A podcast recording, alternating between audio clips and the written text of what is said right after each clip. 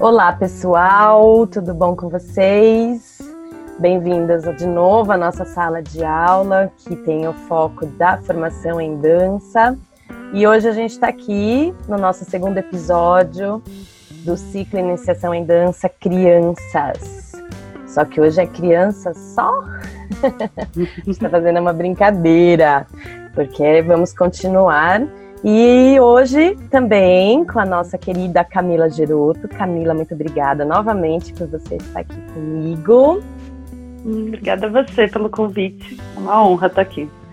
Segunda de três, que a gente ainda tem muito assunto para conversar. E vamos começar primeiro agradecendo todo o retorno que a gente teve do nosso primeiro podcast e a gente vai começar retomando não só alguns comentários, considerações, depoimentos, mas também algumas perguntas que a gente recebeu. E a gente vai começar com o depoimento da Merene Lobato, lá de Bauru, do Centro de Dança Gira Corpo. Muito obrigada, Merene, pelo seu feedback. E a Merene, depois que ouviu o podcast, mandou pra gente que as considerações falando que foi muito importante falar sobre não banalizar a dança na infância, né? E ter o cuidado com o lúdico e o método. E ela coloca que eu acho bem coerente, que tem que ser tudo numa balança bem generosa, né? Esse equilíbrio entre o lúdico e a técnica, né? O método de aplicação da técnica. E aí ela ressalta que o que aprendemos na infância e na adolescência a gente leva para a vida, tanto o lado bom quanto o ruim. Uhum. Sim. E eu brinquei, eu estou fazendo agora um webinar que eu sobre carreira e quando eu cito sobre a formação eu falo, né, o começo ou fim de tudo. que a, a formação em dança ela vai realmente traçar o caminho, né?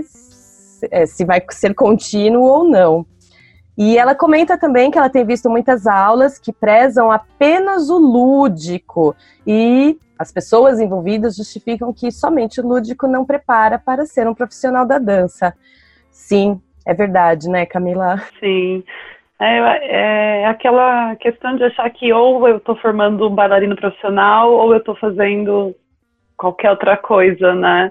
E não precisa ter, eu acho, essa, essa divisão nessa iniciação. O lúdico, na verdade, é um meio, né? Ele não é o fim em si. Né? O método da, do, do balé que é o fim em si, né? Exato. É. Sim, e o lúdico, ele também faz parte do método, né? Porque ele é, é uma maneira da gente não só despertar o interesse, né, dentro da maturidade da criança, na parte técnica, que às vezes é um pouco mais chatinha, né? Dependendo da, de, de como é aplicado. Mas também o lúdico tem a sua função, que é para a dança, que é justamente o trabalho da criatividade, de, de conseguir se conectar com esse lugar criativo, né, dentro da personalidade da criança, porque isso vai ser importante para da dança para a dança, né? Quando ela crescer, precisar desenvolver um personagem existente ou não, ela vai conseguir ter a capacidade de se identificar e criar o seu personagem se esse trabalho lúdico for feito já desde criança, né? Hum. É muito importante. Uh, a gente teve também uma, um outro depoimento da Luciana Tucunduva. Muito obrigada, Lu, por também ter mandado seu feedback. É, que ela achou muito legal essa abordagem sobre o ensino, né, de uma criança de três anos, que não é balezinho, sim, a gente fala balezinho num sentido assim, tipo, é tudo pequenininho, bonitinho, balezinho, é, mas ele não pode ser com menos importância, menos responsabilidade, né, e sim, né, que a gente está em tempos que a gente tem muita informação e também muita desinformação. Tudo é compartilhado, né? Esse controle da qualidade da informação, a gente precisa realmente se atentar, né? Porque tem de tudo. A gente, estava até comentando, né, Camila? Tem coisas que a gente acompanha de dança que a gente fica com um pouquinho de vergonha, né, alheia. Sim, é, tudo, né, tá disponível, né? Tudo bom e tudo não tão bom também, tudo tá muito fácil de ser acessado. Né? né? E aí ela até comenta assim, né? Fotos horrendas de meninas pequenininhas, né? E aí a gente vira e mexe vê, né? Eu fico, nossa, com meu coração disparado quando a gente vê certas coisas desde crianças fazendo coisas assim de alta, como que eu posso dizer, alta virtuose, né? É, alguns trabalhos de alongamento um pouco anti, antigos, né? E aí todo mundo fala: hum. Nossa, que linda essa menina, tão talentosa! e aí outro dia a gente viu, né, Camila, e o joelho todo joelho, forçado para trás, e a menina, tipo, com nove anos, já fazendo isso, você faz socorro! e. E além disso, como, como você fica, Camila, quando você vê uma foto dessa? Ai, gente, é, é difícil. Eu acho que eu entendo quem, quem se deixa seduzir por essa imagem, porque o que aparece do balé muitas vezes é a virtuose, né? No, no palco, num bailarino profissional. É, e esse, quando o método e o caminho para chegar nesse bailarino profissional não está claro, né? Você acha que realmente você precisa antecipar etapas ou ou correr atrás de chegar naquela forma, na, naquele bailarino, né, naquele físico ali, né? Mas eu, eu gosto muito das comparações, então você não vai pegar uma criança de três meses e ensinar ela a andar, entendeu? Porque ela não tem físico para isso, ela não tem desenvolvimento é, cerebral, ela não tem neurônios, ela não tem músculos, ela não tem osso ainda para andar, né? É a mesma coisa pegar uma criança de 9 anos e pôr na ponta. Ela não tem ainda, ela ela tem todo um caminho para chegar lá, né? E não só na parte física, né? A pergunta da Lu faz na parte artística também, né? Então, a construção artística é um caminho igual ao físico também, né? Então, eu, eu fico bem triste quando eu encontro. Eu penso no físico dessas crianças, porque a gente sabe, né? Eu acho que a gente, na, na nossa carreira, a gente tem conhecimento de muitas colegas e, que se machucaram, que, que não dançam mais, que, ou que dançam com muito custo, né, por causa dessa cobrança de uma virtuose para ser alcançado, né. É, e, e, é, e assim, é o que a gente tenta, né, a, essa, essa adoração por formas, né, e virtuoses é justamente contra o que a gente acredita, né, a dança é um movimento, né, é, tem uhum. muito mais muito mais coisas é, envolvidas do que a forma final. Né? E se a gente começa já com esse pensamento de idolatrar a foto, né? Sim, a gente sim, começa a delinear as buscas, né? Assim, tipo, eu estou buscando aquela foto, né? Aquela pose da foto, uhum. daquele jeito. E a gente se esquece, às vezes, a gente desmerece os processos, né? E sim, tem isso. É, e é essa, essa, sua, esse seu exemplo da criança de três meses é exatamente isso. E o que me vem muito na cabeça é a proteção, né? Ela ainda não tem proteção, né? Porque sim. tudo que você faz, o corpo precisa estar tá protegido, né? Não uhum. só emocionalmente, como fisicamente. E aí acho que é quando envolve também as questões artísticas, né? Então tem essa, esse, essa coisa de não, vamos abrir as pernas para ficar mais bonito, né? O excesso da elasticidade às vezes não condizente com a idade, é, o subir nas pontas, né? Às vezes a, alguns professores se rendem a colocar a sapatilha de ponta antes da hora, e hora não tem a ver com idade nesse caso, né? Tem a ver com todo o preparo do corpo, porque tem meninas vamos lá, de 12 anos que ainda não estão preparadas, tem menina de 10 que já estão. Então, assim, é um trabalho muito específico, né? É personalizado, é virar pirueta. E tem o que a gente também, outra coisa que a gente fica com o coração né, apertado, os papéis de repertório. Né? A gente vê um monte de criança é, fazendo, né, é, praticando, dançando é, papéis do repertório tradicional que não, não, não tá na idade, né? É, aí a gente, aí, aí assim, no meu caso eu sofro, acho que com você também, Camila, vou pedir para você até falar, assim, eu sofro duas vezes, né? Eu sofro pela menina e sofro pela dança, né? É verdade. A gente sofre Sim. pela dança, pela tradição, né? O que, que, que você é. acha, Camila, sobre isso? Sim, é, é, eu acho complicado, eu acho que, que é ter um, uma ansiedade, assim, a gente falou no primeiro episódio sobre a ansiedade dos pais, às vezes, das expectativas, mas a gente não percebe a ansiedade como professor, né? É uma ansiedade de querer chegar em algum lugar. E sim, o, o, os repertórios eles têm uma história, não só a história narrativa, mas uma história tradicional que vem com eles, né? Que é mais do que vamos pegar essa coreografia aqui no YouTube e, e reproduzir esses passos, né? Então, sim, eu também sofro duplamente e eu acho que vai esvaziando, vai esvaziando um conteúdo tão rico, né? Que quando passado da maneira correta, quando passado com a responsabilidade correta, no tempo certo, ele enriquece muito, né? Você conhecer a história de um repertório, você está na situação psicossocial de entender o que, que é aquele repertório, né? Quem, quem é aquele personagem, como ele se insere. Então, eu acho que vai esvaziando toda a riqueza que a dança tem, que é muito além de pôr perna na orelha, né? Sim. É, eu falei isso com umas alunas hoje. Se fosse só pôr a perna na orelha, eu acho que vocês não iam estar mais aqui fazendo aula, porque é muito, vai muito além disso, né? Muito além. Sim, sim. E o, e o repertório, eu acho que tem isso, né? Da, da responsabilidade, da importância, né?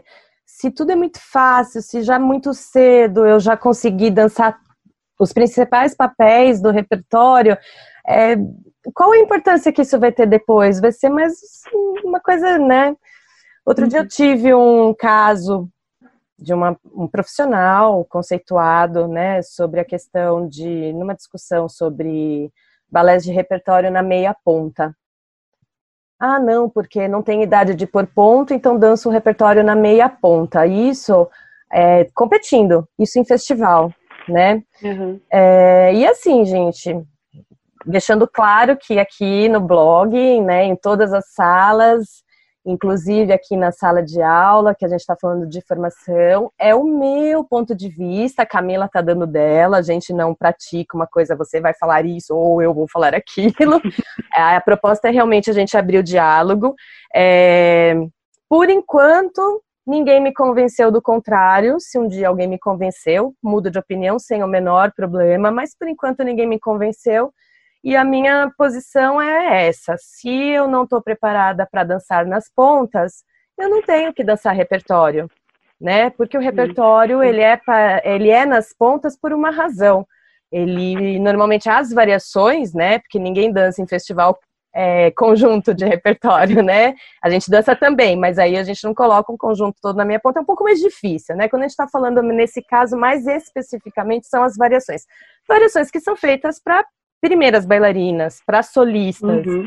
né, que construíram, né, uma carreira para chegar no cargo em que elas ocupam, é, não só uma carreira administrativa em termos de hierarquia, mas uma carreira de amadurecimento artístico e técnico, né, para conquistar dançar uma variação de repertório é, dentro de um espetáculo ou numa gala.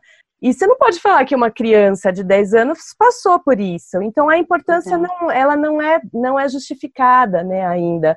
E não é por mal, né? Ela realmente não, não tem a, a consciência da importância. Vai junto com outro pensamento que eu tenho, né? Por quê? Se não está pronta para dançar na meia ponta, não tem mais nada que ela possa dançar, Exato. né? Por que, que o professor só pode se utilizar de repertório tradicional? Por que, que não se existe, né, um uma criação coreográfica condizente ao que aquela criança pode dançar, que Sim. já pega um pouquinho do nosso assunto, anterior, nosso assunto anterior sobre a questão do lúdico, desse desenvolvimento artístico. Por que também não investir numa criança o poder de criação, né, de interpretar e criar um personagem a partir dela mesma, num trabalho de sala de aula com um professor?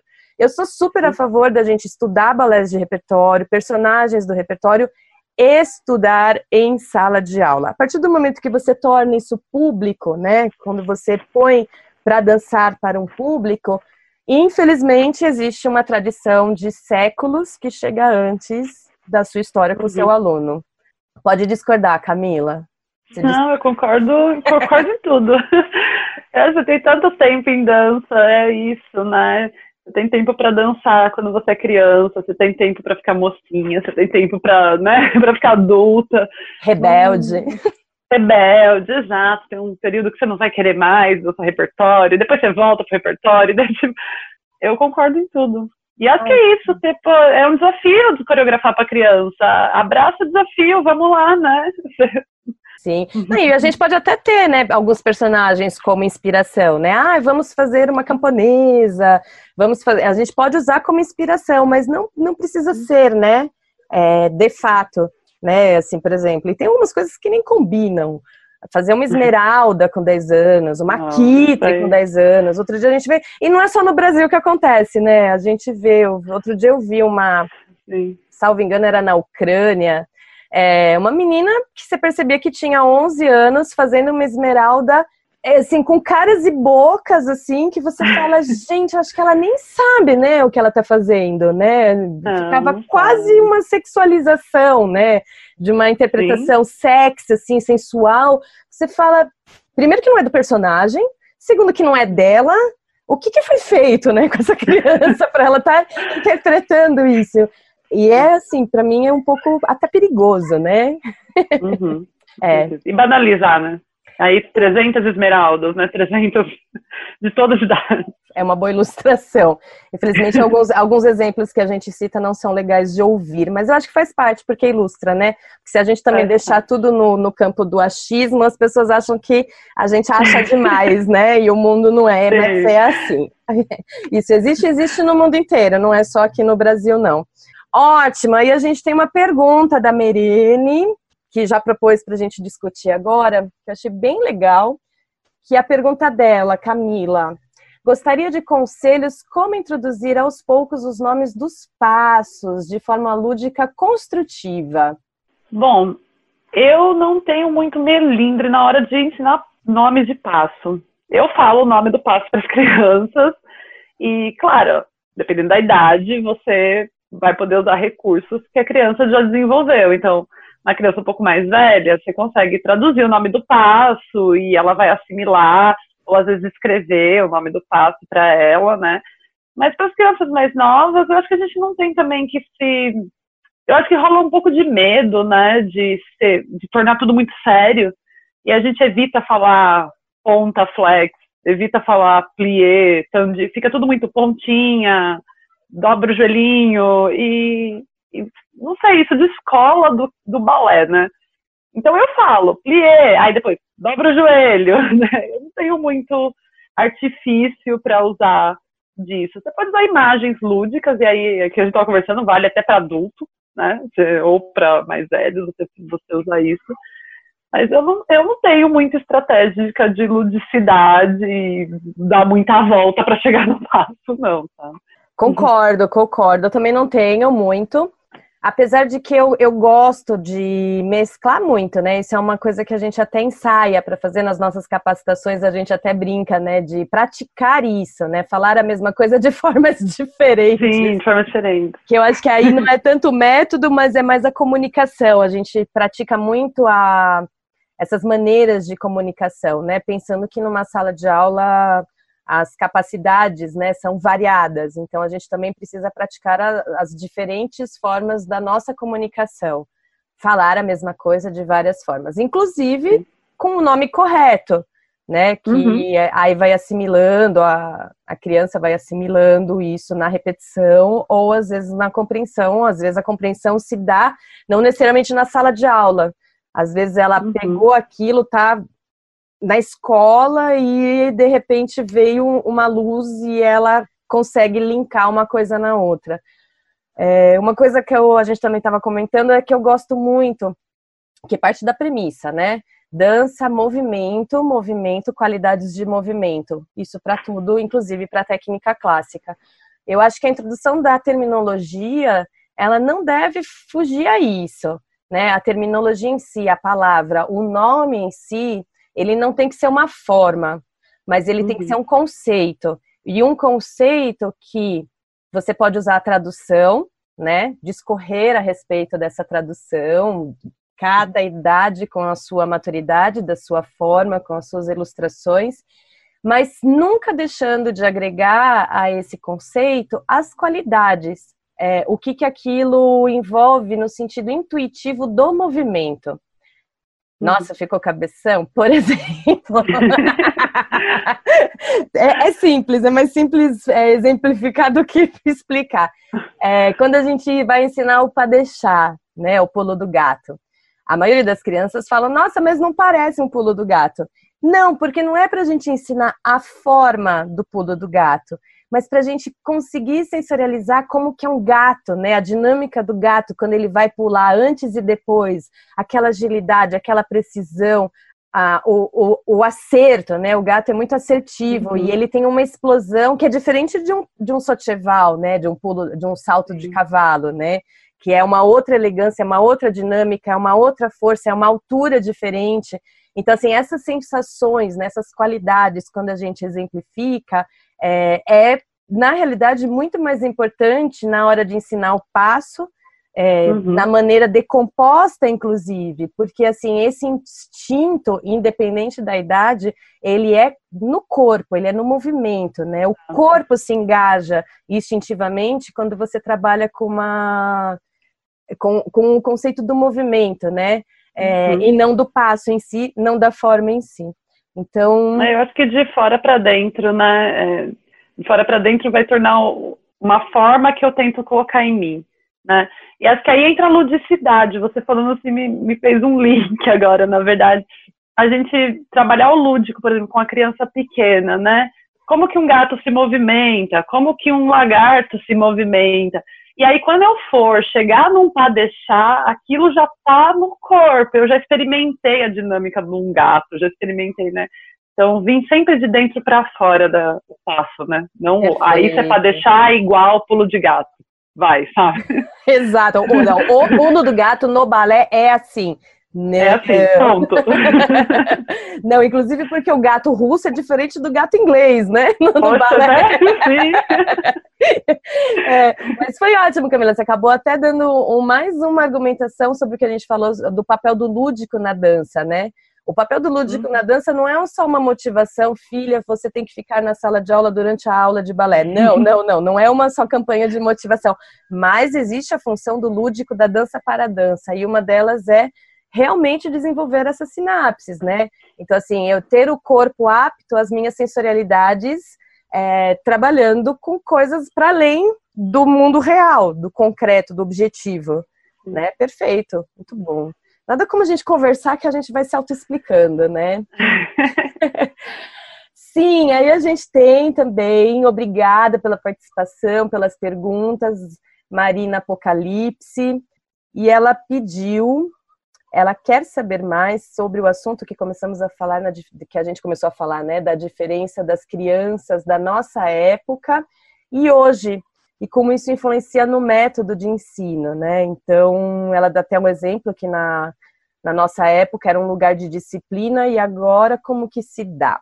Acho que essa é a discussão do upgrade, na verdade. Né? é o upgrade, né? Ah, eu acho que eu me encontrei no, no upgrade por causa disso, né? De a gente entender o balé com feito para crianças do século XXI no Brasil, no meu caso em São Paulo, em determinado bairro, né? Então esse olhar muito quem que está aqui na minha, né, na minha sala de aula. Então método é, é o caminho que a gente vai ter para seguir com essa criança. Se você tem um método que tem essa flexibilidade de entender, né, que essa criança não é uma criança abstrata que está caindo, mas é uma criança muito concreta, com especificidades muito concretas. Eu acho que isso é fundamental, né? E sim, as crianças de hoje, é isso que eu falei, são essas crianças que não era a criança da minha época, por exemplo, eu no interior nos anos 90, era outra coisa, né?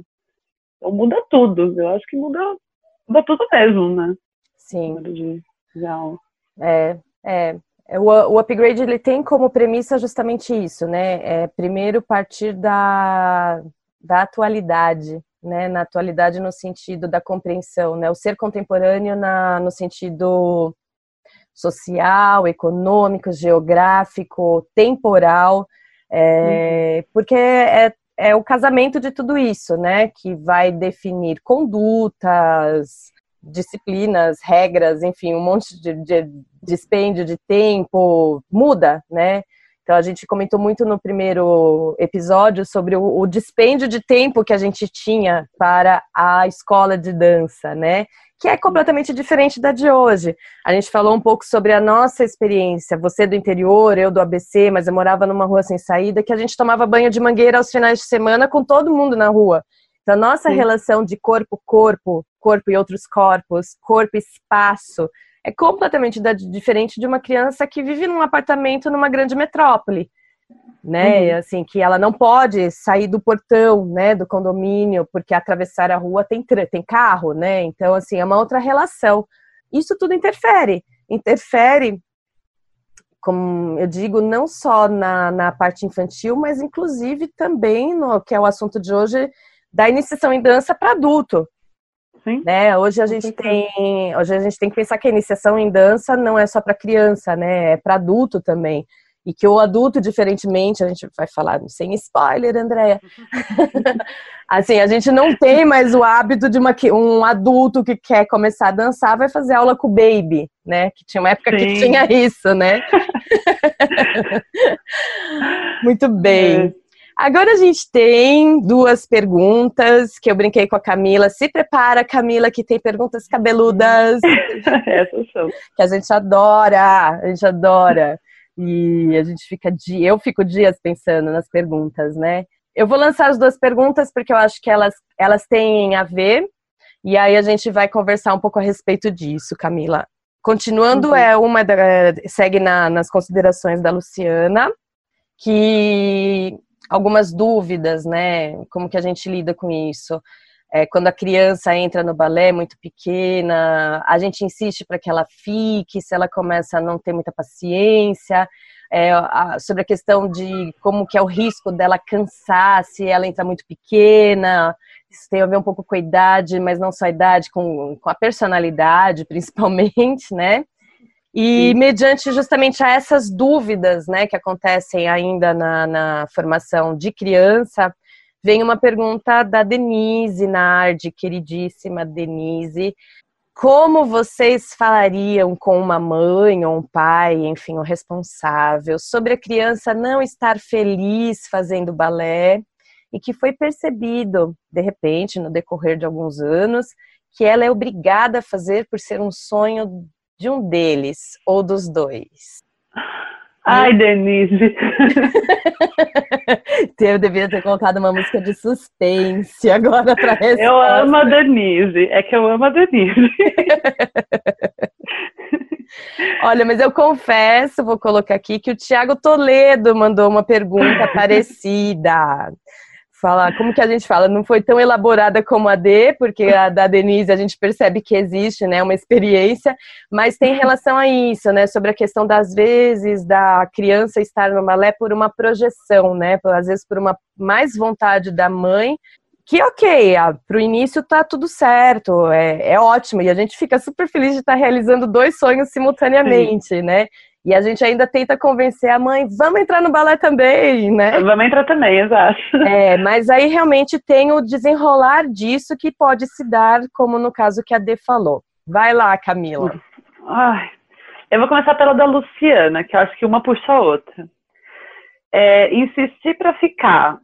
Eu acho que a primeira coisa é tentar descobrir por que, que essa criança não está gostando, né? Ou por que, que ela não quer mais ficar antes de decidir, não, eu quero que ela fique a todo custo, ou não, vou tirar na primeira reclamação, é tentar descobrir, né, o que, que ela não gosta, o que está acontecendo, né, não, não dá pra gente simplesmente falar, ah, ela não gosta, porque às vezes tem questão de, sei lá, um exemplo, horário, ah, a aula está muito tarde, a aula está muito cedo, né, tem várias questões que podem estar envolvidas, então antes de decidir tomar uma atitude, ter uma conversa com o professor, né? Como que ela é em sala de aula, é, onde você percebe que está tendo mais dificuldade, eu acho que isso é fundamental para tomar uma decisão.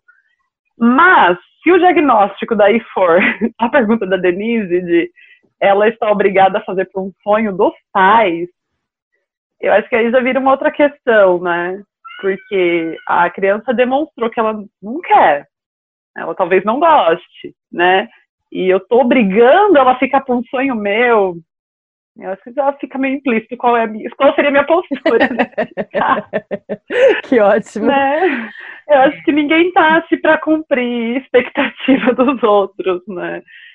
Mas a criança não gostar tem muitas coisas, né? Muitas coisas envolvidas nisso, né? Não é necessariamente do balé, né? Eu, eu já vi criança não gostar do horário, ou vinha de outra atividade para o balé, estava cansada, vinha da natação para o balé, estava exausta, vinha com fome, é, não gostava às vezes. Não, tem várias coisas, né? Ah, não gosta de um pedaço da aula, que por acaso é o último pedaço da aula, então é aquele que ela vai para casa com a sensação, mas ela gosta do começo, né? Ou ela entra desanimada, depois ela faz da metade para o final. Então, eu acho que é muito particular e vale sempre uma troca com o professor, né? Acho que estar tá em contato e comunicação é fundamental. Sobre a pergunta da Luciana, a questão do cansar, eu acho que tem a ver. Não vou nem falar muito, porque acho que a Camila foi super completa na, na, nas considerações, mas eu vou falar do método, mas não é para citar o método, mas é uma maneira, porque o método é como eu encaro, uma maneira de repensar, né? Algumas coisas que a gente às vezes herda e não pensa a respeito. E eu acho que o, não existe um método perfeito, né? Existe um método que dá certo de novo para sua realidade, atualidade, né? Que isso envolve inclusive questões geográficas. A gente não pode falar que o método da Royal é o melhor para todo mundo, para o universo inteiro, assim como eu não posso falar que o upgrade aqui pode ser para todo mundo. Inclusive porque uma proposta do upgrade é ele não ser engessado, né? É, que ele envolve inclusive a capacitação local, né, da aplicação do conhecimento da estrutura. Mas, por exemplo, quando a gente pensou no, no método, a gente deixa desvinculada a formação do infantil para a formação realmente que a gente segue como contínua. É, não que elas não sejam contínuas, porém elas não são dependentes né? Justamente porque a gente acredita que 3, 4 e 5 anos são idades que têm muitas questões para além da dança para se definir o caminho e a trajetória da dança. Né? Então aí a gente começa a formação aos 6, 7 anos, que aí sim, em termos de vocabulário, entra numa questão de conteúdo é, fundamental, tanto é que chama fundamental né, o primeiro ciclo do upgrade, que tudo que é feito no infantil é muito importante muito válido, inclusive algumas coisas se retornam é, no fundamental de uma maneira um pouco mais madura, né, de acordo com as crianças, é, porém elas não são já pensando, não, não são dependentes pensando justamente nisso, porque 3, 4 e 5 é, a gente percebe vocação, aptidão, mas não necessariamente um comprometimento com a trajetória da formação em dança. E tá tudo bem, tá tudo certo. E sobre o que a Denise colocou, que eu fiquei três dias refletindo a respeito, tem uma prática que aí eu já, tipo, eu dou muito de exemplo para quem compartilha desse, desse lugar de professor, diretor de escola, né, responsáveis pela formação em dança. Eu sempre penso numa pergunta conjugando ela nos dois sentidos, né? Então, a primeira coisa que eu fiz, como eu não consegui pensar numa resposta precisa, imediata, aí eu fiz ao contrário, né? Como se fosse ao contrário, como se fosse realmente os pais não querendo uma criança super talentosa ficar na, no balé, né? E eu, a gente sempre tem que pensar que as nossas posturas devem ser as mesmas, né? Primeiro, que garante um distanciamento da pessoalidade do professor. Porque a primeira sensação, gente, isso é muito normal, é muito humano, o professor se sentir responsável. Né? Então, se a mãe não quer deixar a filha no balé, ou se a filha não gosta do balé, o professor sempre pega a culpa para ele. e primeira coisa, não façam isso, não façam isso, a culpa não é de vocês.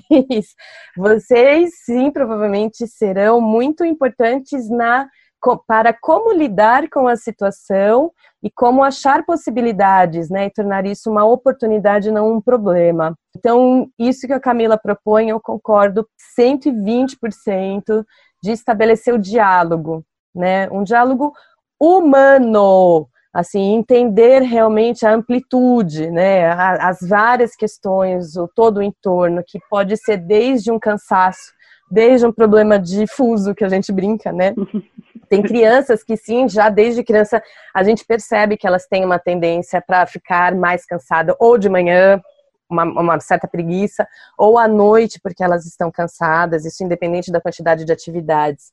Mas é muito importante entender, entender primeiro antes da tomada da decisão. E tentar achar possibilidades em conjunto, né? Se realmente é um desejo da família que a criança faça balé, é tentar motivar, tentar motivar.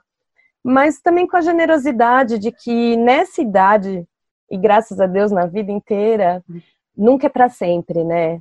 Então pode ser que não seja o momento de gostar do balé. E isso não significa que ela não vá gostar um pouquinho depois e que não não está tudo perdido. Ela pode voltar para o balé um pouquinho depois, né? E ela pode continuar a formação dela e nada impede ela de ser bailarina, se for o caso. É, como tudo, acho que é como tudo né? Eu brinco até às vezes que a gente deveria ser um pouco mais generoso, inclusive na escolha da faculdade, né? Por que eu tenho que escolher o que eu vou ser hum. quando crescer para o resto da vida, logo depois do, Tudo na muito minha... rígido, né? É, e assim, tipo, e, e mesmo assim, se eu escolher agora o que eu vou fazer de faculdade, não impede de eu trocar daqui a dois anos, né? E na, eu acho que na dança, assim, a cada momento é isso. E às vezes acontece na escolha da faculdade ser uma projeção da família também. Ou já não, já tendo um outro discernimento, querendo escolher para agradar a família, né? Que aí já tem a composição das personalidades, né? Eu acho que desde criança é isso, é a gente tentar entender, achar achar possibilidades junto e também trabalhar com aceitação. Pode ser que não seja o momento. Vamos conversar daqui a um ano, Vamos conversar Sim. daqui a seis meses, né? Gente, e para quem Ó, eu, né, mãe de cinco, até parece. Mas a gente sabe muito bem que a gente sempre brinca, né? De três a quatro anos é praticamente uma vida, né? Uma vida. As crianças mudam uma vida entre os três e quatro anos. Dos quatro aos seis anos são mais duas vidas que as crianças mudam. Então, assim, seis meses numa criança de três a seis, sete anos é muito tempo, que às vezes a gente Sim. adulto não lembra, né? É muito tempo. Então ela pode de repente não gostar do balé agora, mas tudo bem, daqui a seis meses volta. Estabeleçam esse Sim. compromisso, essa relação com a escola, né? Se vocês percebem que a escola também está engajada nisso convida para a escola pode convidar, dar uma ligadinha. Oi, vocês não querem vir fazer uma, trazer a filha para fazer uma aula de novo? Ou então vocês agendem, né? Coloca lá na agenda para despertar o alarme, a notificação de marcar a aula né, daqui a seis meses. Eu acho que é uma generosidade com o todo envolvido, né? Desde Sim. a mãe, desde a família, desde a criança, o professor, a escola eu acho que são as nossas relações, né? Quando elas são estruturadas na confiança, no comprometimento, elas são relações de Sim. tempo, né? Não só de situação. É, eu acho que se você se a vontade é muito grande que a criança faça balé, assim, eu acho que cria um entorno amável para o balé receptivo, né? Então, eu tenho casos de, de alunas, que, aliás, a, entrou a irmã mais velha e a mãe queria que as duas fizessem. A mais nova não queria, não queria. E a mais velha fez um ano, dois. No terceiro ano da mais velha, a mais nova entrou. Porque aí, viu, assistiu três anos de espetáculo, da irmã dançando, a irmã prestando exame, a irmã chegando com o balé em casa. Foi criando, né, um, uma vivência de dança que é para além da sala de aula, né? Então, se a vontade está muito grande, faça balé. Também cria esse ambiente em casa, né? Não Sim. obrigar a fazer, mas mostra vídeo, lê um livro, leva para assistir espetáculo, quando isso for possível, novamente, né? É importante ensinar as crianças a estar num teatro, conhecer o que é estar no teatro, né? E é isso, vai. E só para acalmar o coração, eu parei de fazer um tempo quando eu era pequena, e eu voltei depois. Sim. Né? É, e, e as, as, é isso, as motivações nessa idade, elas podem vir por vários lugares, não necessariamente pela sala de aula, né? Então, em, em manter a, a... Isso tudo que a gente fala, a dança é muito mais, né, do que ser bailarino. É um todo, uhum. né? É uma escolha para a vida, né? Fazer uma formação em dança, tanto é uma escolha para a vida de bailarino, como não ser bailarino, mas levar a dança consigo na, na vida. Então é bem importante que a gente é, introduza, apresente a dança como um todo, né? É, porque a motivação pode vir por outro caminho e também super importante lembrar, a gente vai sempre falar mais de balé, eu e Camila, e um pouco de mais de contemporâneo, mas às vezes não necessariamente no balé. né? Exatamente. É, a gente tem iniciação em dança em diversas linguagens hoje em dia, né? Então pode ser no jazz, pode ser nas danças urbanas, pode ser no, na dança contemporânea em alguns lugares também se dá para criança com outros nomes, tal. Mas essa eh, pode ser sapateado. Essa introdução na dança, ela não necessariamente, primeiro, é definitiva, né? A gente não sabe se uma menina que entra no balé vai fazer balé, às vezes ela pode resolver fazer jazz, ou ao contrário, ela pode entrar hoje nas danças urbanas e depois voltar ir para o balé, né? A gente, graças a Deus, hoje consegue ter informações e formação de qualidade em todas as linguagens de dança.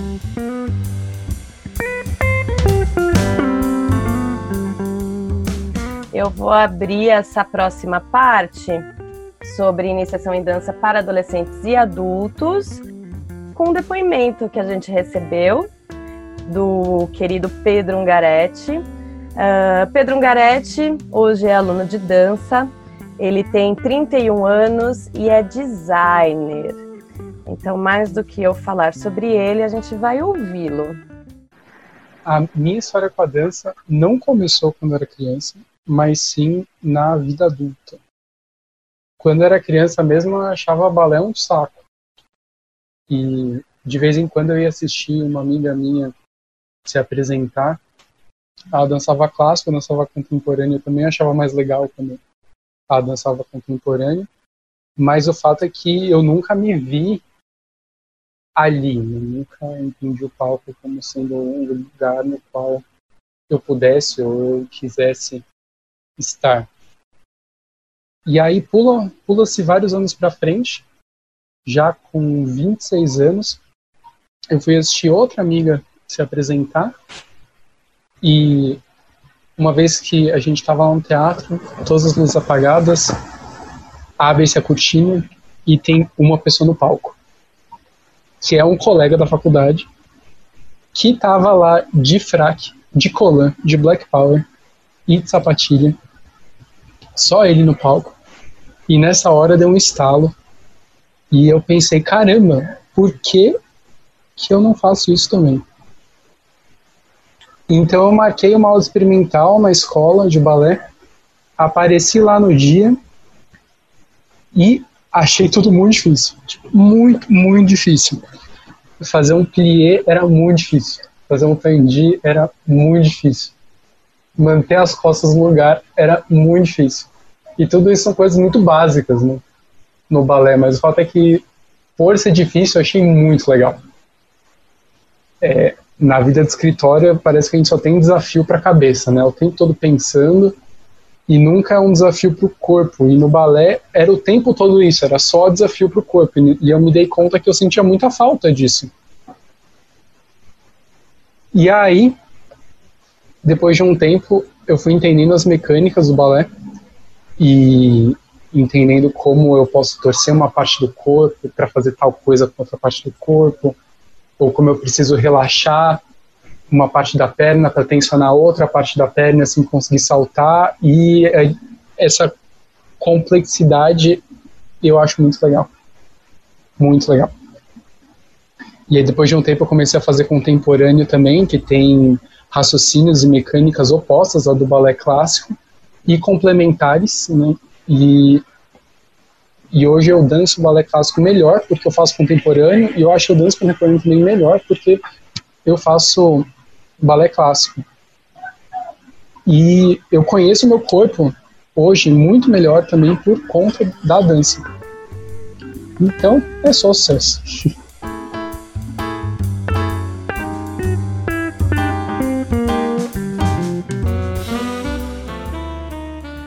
Eu e a Camila aqui fazendo vários corações. o olho cheio de lágrimas. Dá, né?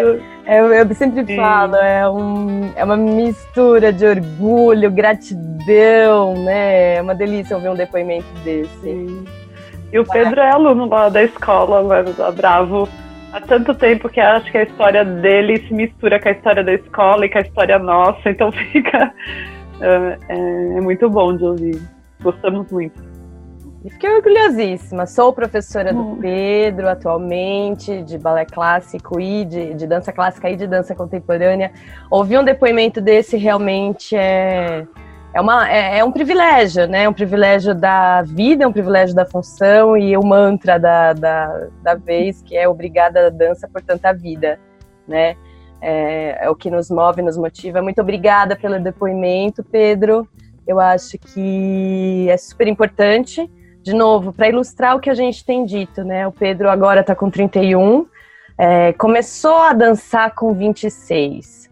E já aproveito até para falar, gente, vocês estão ouvindo, gente, o depoimento do Pedro veio aqui a pedido, é, para dar um exemplo que a gente quer isso, a gente quer outros depoimentos, a gente quer outras pessoas conversando. Não dá para a gente convidar todo mundo para participar, mas dá para a gente inseri-los junto ao nosso bate-papo. Pode ser por áudio, pode ser por, é, por escrito.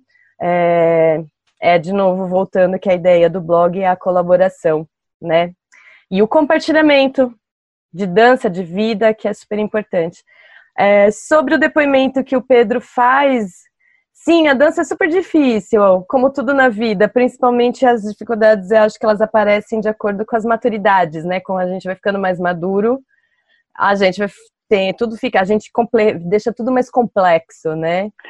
e eu acho que, deixa, deixando bem claro, eu acho com, sim, 99% de certeza, o mais difícil é agendar e comparecer na aula experimental. Esse é o passo mais difícil para um adulto. Depois, manter a rotina. A dança fica muito fácil se vocês conseguirem cumprir só esses dois passos. Só isso. Fala você, Camila, você é professora de basics, de iniciação de dança para adulto. Conta um pouco sobre isso, por favor. Ah, eu adoro, né? Foi um negócio que começar a dar aula para adulto iniciante foi algo que eu não tinha na minha perspectiva de formação, então quando eu iniciei em dança e durante minha formação eu nunca tinha me deparado com adultos que começassem a dançar. Então, quando eu pensei, por que não, né?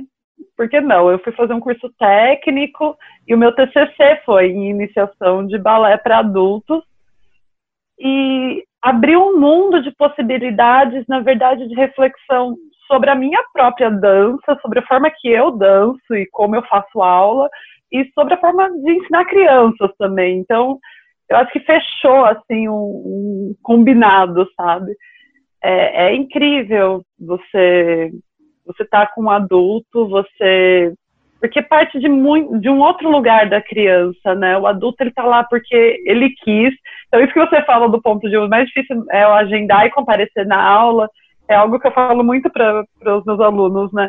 Falo, gente, só de vocês estarem aqui na sala de balé, vocês já estão na frente de 80% da população, sabe? Porque vocês deixaram todo o resto da vida de vocês para estar aqui na sala de balé, né? É tão diferente isso de uma criança, né? É a forma que entra na rotina o balé, né? É incrível, eu aprendo muito com meus alunos adultos e é um processo de reflexão sobre ensino, sobre o papel de dança, sobre o papel do corpo mesmo, socialmente falando, que, cara, é, eu sou fã dos meus alunos adultos e, aprendo muito, aprendo muito com eles mesmo. Sim, eu dou aula atualmente, enfim, né? Atualmente eu tenho dado 90% da, da, dos meus alunos são adultos. Eu sou fã de todos eles, porque é uma outra relação, né? É uma relação de completa sinergia, né, de ser professor de adulto é, em dança, né? Não sei se isso funciona, se isso funciona em todas as outras áreas do ensino, mas na dança é realmente um lugar muito muito prazeroso e de sempre muito estudo. Muito, muito. Eu brinco, né, que os meus alunos me definem como professora em todos os aspectos, né? Ah, você é uma professora nerd. Lógico, meus alunos são nerds. Como eu posso não ser, né? Como eu posso, como eu posso querer dar uma informação sem ter dez tipos de argumentações? Eu brinco, né? Para os de exata, para os de humanas, enfim, é, não tem como. Eu acho que eu, eu queria focar primeiro na relação do adulto-aluno na iniciação em dança, para depois a gente falar um pouco sobre métodos, né? É que a gente uhum. tem algumas perguntas também. É um, como a Camila disse, é um outro lugar esse que a gente chega na sala de aula como adulto, né, para ser aluno. E eu gostaria de tocar nesse assunto, né? Quem é aluno adulto hoje de dança, é, o mesmo trabalho que a gente faz com as crianças, da relação da confiança, né? Quando a gente estabelece confiança, porque é lógico que a gente sabe que os adultos confiam na gente, senão não estariam lá. Né, confiam na escola, porque senão não estariam pagando mensalidade e permanecendo na escola, né? Essa relação de confiança a gente sabe que existe, mas tem que existir a relação de confiança na no despojamento de que se você é aluno, você não vai conseguir pela sua cabeça ter todas as respostas e você precisa se despojar de ter todas as respostas e acertar a cada passo de todas as aulas, né? Porque Sim. senão você não precisa ser aluno, se você já sabe, Exato. se você já está executando tudo andeor, se já está tudo respondendo a dinâmica, tempo, música, é, tonos, braço, cabeça, perna. A gente está tá... desempregada. a gente está desempregada. mais da gente. então, eu acho que o terceiro passo do desafio, que eu brinco, né, todas as aulas, gente, assim, eu sou ciumenta, quando vocês entram na aula, eu gostaria que vocês ouvissem só a minha voz porque a concorrência com as vozes internas é gigante com o adulto. Sim. Então, eu acho que o, o, o, desafio de um adulto na iniciação em dança, qualquer linguagem, viu, gente? Porque na dança contemporânea não é diferente, nas danças urbanas também não, no jazz também não. Eu acho que os três passos, né, que eu acho que o adulto precisa ter na cabeça para a iniciação em dança na iniciação e na continuidade, na formação em dança como adulto, é o primeiro passo, né? Agendar a experimental e de fato entrar numa turma, manter a sua rotina e exercer a função de aluno na plenitude, exercer função de aluno na sua plenitude, não tentar achar as próprias respostas, permitir que o professor seja seu professor, né? Porque é. naquilo você pode ser adulto, maduro de vida, mas em dança você ainda não tem todas as informações e todos os conhecimentos. Então, se permitir, isso é uma prática para a vida também, né, Camila? Se permitir Com saber. que, aliás, né, até a gente que faz dança desde sempre vai aprender. É por isso que eu falo, dar aula para adulto me ensinou como eu me coloco como aluna também em sala de aula. Mas é bem isso, né? Eu como eu tenho turmas de criança e de adultos, e às vezes eu tenho, coincide de eu dar, ter que dar a mesma matéria, não necessariamente a mesma matéria, mas eles vão aprender o mesmo passo. E é muito engraçado ver essa comparação, né? E eu falo para os adultos, eu falo, gente, com vocês eu tenho que falar, se solta, confia, né? Perde um pouco do controle, que as crianças é o contrário, né? tipo, se controla, vem comigo, né? Tipo, então é muito legal, às vezes, que nem é, com adultos, um exemplo bobo, mas que eu, eu descobri com eles, ensinar a saltar, né? Quando eu falo, ah, vai me ensinar a soter. E, poxa, não, eles não precisam de mais informação técnica, eles precisam pular, né? Então, vamos pular? Quanto tem, quantos anos fazem que vocês não pulam, de tipo, sair pulando? Criança anda pulando, né? Então, eu acho que isso, silenciar essas vozes e toda essa, essa bagagem que vem junto já, né? É, a própria imagem que eles acham que tem deles, que foi colocada e formada durante anos e anos, e as próprias vivências corporais, né? Então, se permitir, é isso. Ah, hoje a gente vai pular, hoje a gente vai correr, hoje a gente vai girar. Eu brinco muito com eles, né? Fica em casa, a gente corre, gira até ficar zonzo, essas coisas que criança faz do nada, né? A gente se permite, né? Eu acho que é bem isso, né? A questão do se permitir, né? Eu acho que a, a voz que para mim é mais difícil de apagar é a da autocrítica, né, Camila? Porque Sim, eu brinco nossa. que depois de depois dos 28 31, dependendo muito, né, da experiência de vida. Caraca, a autocrítica é praticamente um megafone, né, que chega junto, né? Então, e acho que a autocrítica, principalmente, ela vem com tudo, né? Tem a ver com a autoimagem, tem a ver com a, os pré, né? Pré-conceitos, né? Pré-tudo, enfim. Eu acho que é, é, esse, né? Praticar. E eu já gostei porque você já introduziu essa questão do método, Camila, é, que a gente tem algumas, algumas questões, assim, como essa diferença se dá, né? É, pegando uma. É, é da Marina essa pergunta da Marina Apocalipse, que ela continua, né, quando ela perguntou sobre a diferença do ensino de dança de antigamente para hoje, e como essa diferença se dá na metodologia quando ela é voltada para adultos, e ainda aumentando uhum. como essa metodologia se dá na dança contemporânea, porque a Marina também faz dança contemporânea. Como que é para você, Camila, essa aplicar? E eu gostei porque você já falou justamente uma das coisas que a gente pratica, que o conteúdo programático, ele é cíclico, né?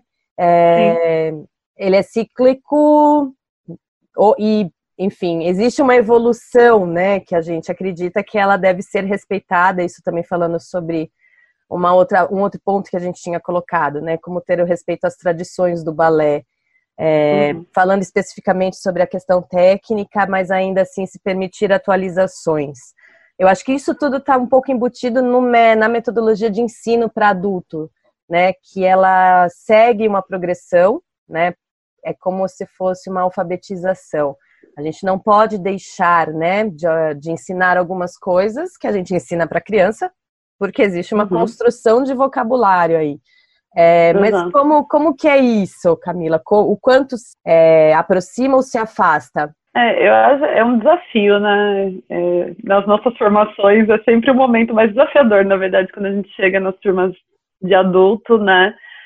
Porque tem esse caminho, que é o caminho lógico do balé, na verdade o balé é muito lógico nessa estrutura, né, que ele vai se formulando, mas a parte de passar produto é óbvio que é diferente de uma criança, né?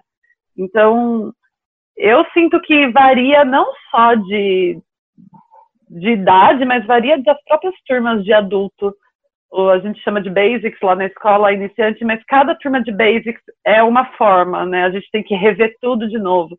Tem turma que você consegue é, progredir mais rápido no começo, depois você tem que ir mais lentamente. Tem turma que não, o começo é mais lento e depois tem uma maior progressão. Então eu acho que no adulto, como tem toda uma bagagem, não que a criança não tenha bagagem corporal, ela tem também, mas o processo de aprendizado da criança é corporal, né? Ela, ela é um ser que está fundida com o espaço, né? E o adulto não, ele já colocou muitas barreiras entre ele e o espaço, é caixinha, exato. Ele está na caixinha dele confortável, eu acho que na hora que ele chega na sala de aula, ele já está com o pé para fora da caixinha, porque ele já se dispôs a estar num ambiente que ele não conhece, né? Mas a gente tem que fazer esse caminho. Mas eu, eu gosto de seguir o, esse, essa progressão, a gente tem um método, eu, eu consigo enxergar é, essa linha né, de progressão. Eu gosto muito quando coincide, às vezes, com turmas de idades diferentes estarem num, num ponto parecido, a gente ver as similaridades e tentar achar as oposições. Mas eu acho que é, que é bem isso, é olhar para cada turma, é um respeito com o tempo, é um trabalho meio psicológico, porque a gente não pode é, fingir que aquele adulto não tem toda uma carga mental em cima dele, né, e social, então vai um pouquinho além da dança, apesar da gente ter que manter nossos limites também, não querer salvar o mundo de todo mundo.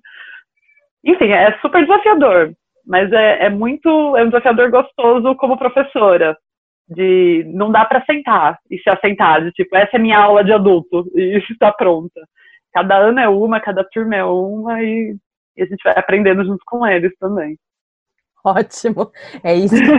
Cada dia é um dia, né? É... Cada dia é um dia. E eu acho que com, com adulto a gente pratica mais ainda, né? O nosso conceito de a dança é personalizada. Né? Numa, você dá a mesma aula de 15, você tem uma turma de 15, você dá a mesma aula durante o mesmo espaço de tempo no mesmo espaço, no mesmo tempo, 15 de forma de 15 formas diferentes. O que, que eu diria sobre isso? pensando em alguma coisa que a Camila também, de novo, foi super completa na resposta, né? Uma coisa importante, como método. A gente muda um pouquinho na o conteúdo programático, a gente segue essa evolução que tem que ser coerente, né? De uma iniciação, quer seja de criança, quer seja é, de adolescente, quer seja de adulto. Só que a partir da iniciação de dança para adolescente, a gente tem que levar em consideração algumas outras coisas. Primeira, sempre comunicação, né? Porque a gente tem que mudar a forma de se comunicar, é muito de acordo com a, a faixa etária. Nunca deixar o lúdico desaparecer, né? Porque do mesmo jeito que a gente já explicou, o lúdico tem sua função da dança para a dança. E da dança para a dança significa para o corpo também, né? Trabalhar sensorialidades no corpo através de lúdico, de formas não objetivas, é fundamental para a compreensão, inclusive biomecânica. Né, que aí agora a gente já está numa na idade um pouquinho mais avançada, a gente já pode falar de termos mais avançados. Então, assim, a biomecânica do movimento, não a forma do passo, é, ela às vezes ela, é, ela consegue ser melhor assimilada por explicações não tão objetivas sensações. Quem faz aula comigo sabe, a gente já... eu uso nomenclatura, mas eu também uso um monte de outras formas. Adoramos. então a gente tem várias, né? Não fala, olha, cuidado com o totem, sobe o balde, não deixa a água cair, enfim, tem várias. Escorrega pela fonte de chocolate.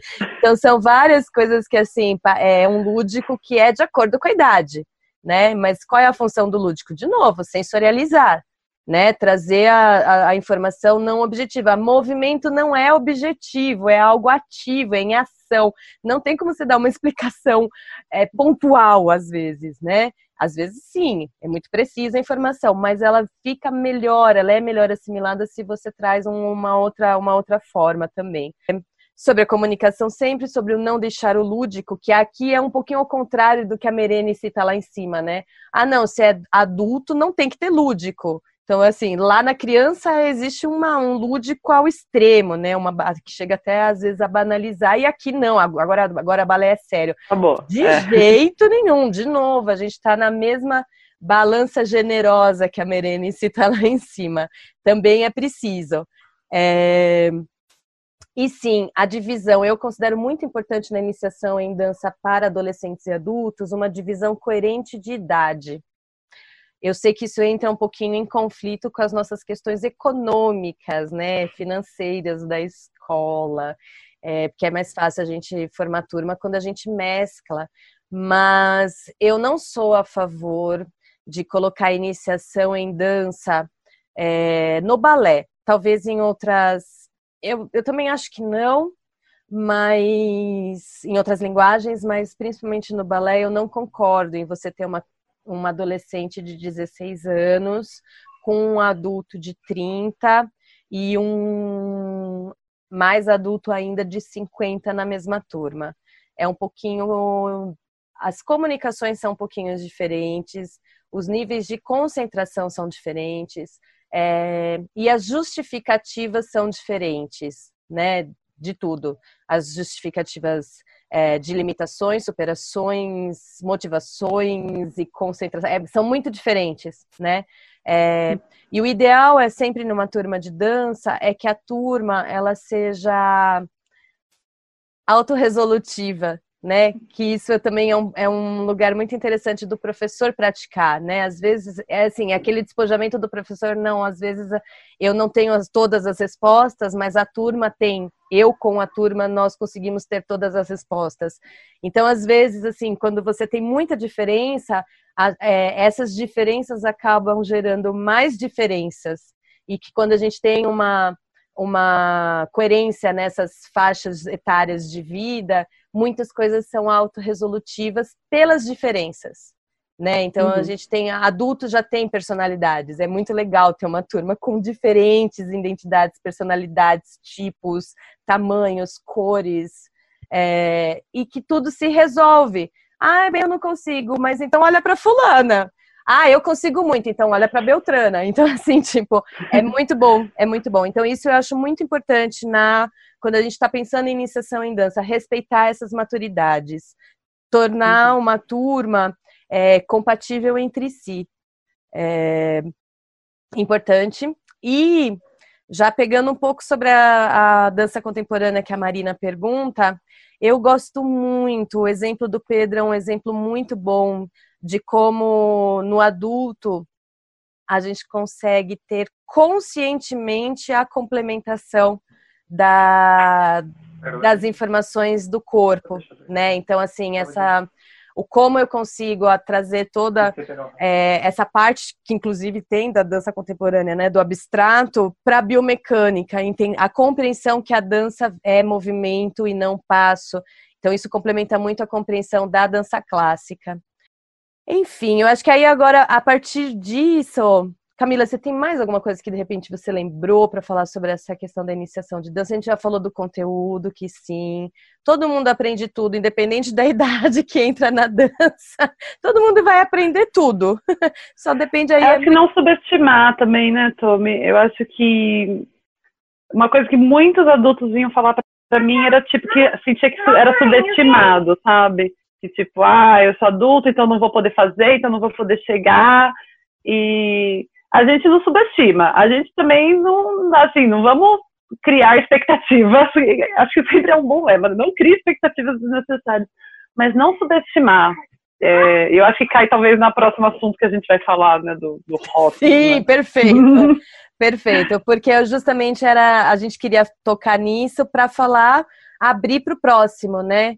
Que é a questão dos a, a diferença, né? Diagnóstico, prognóstico, e isso serve para qualquer idade, né? É, então, assim, tipo, a gente tinha uma época que batia o olho numa criança, ou batia um olho no adolescente, ou a criança crescia, virava adolescente, aí a gente virava e falava: a gente, eu tô fazendo muito generosa, viu, gente? Não tô falando de mim e da Camila, não.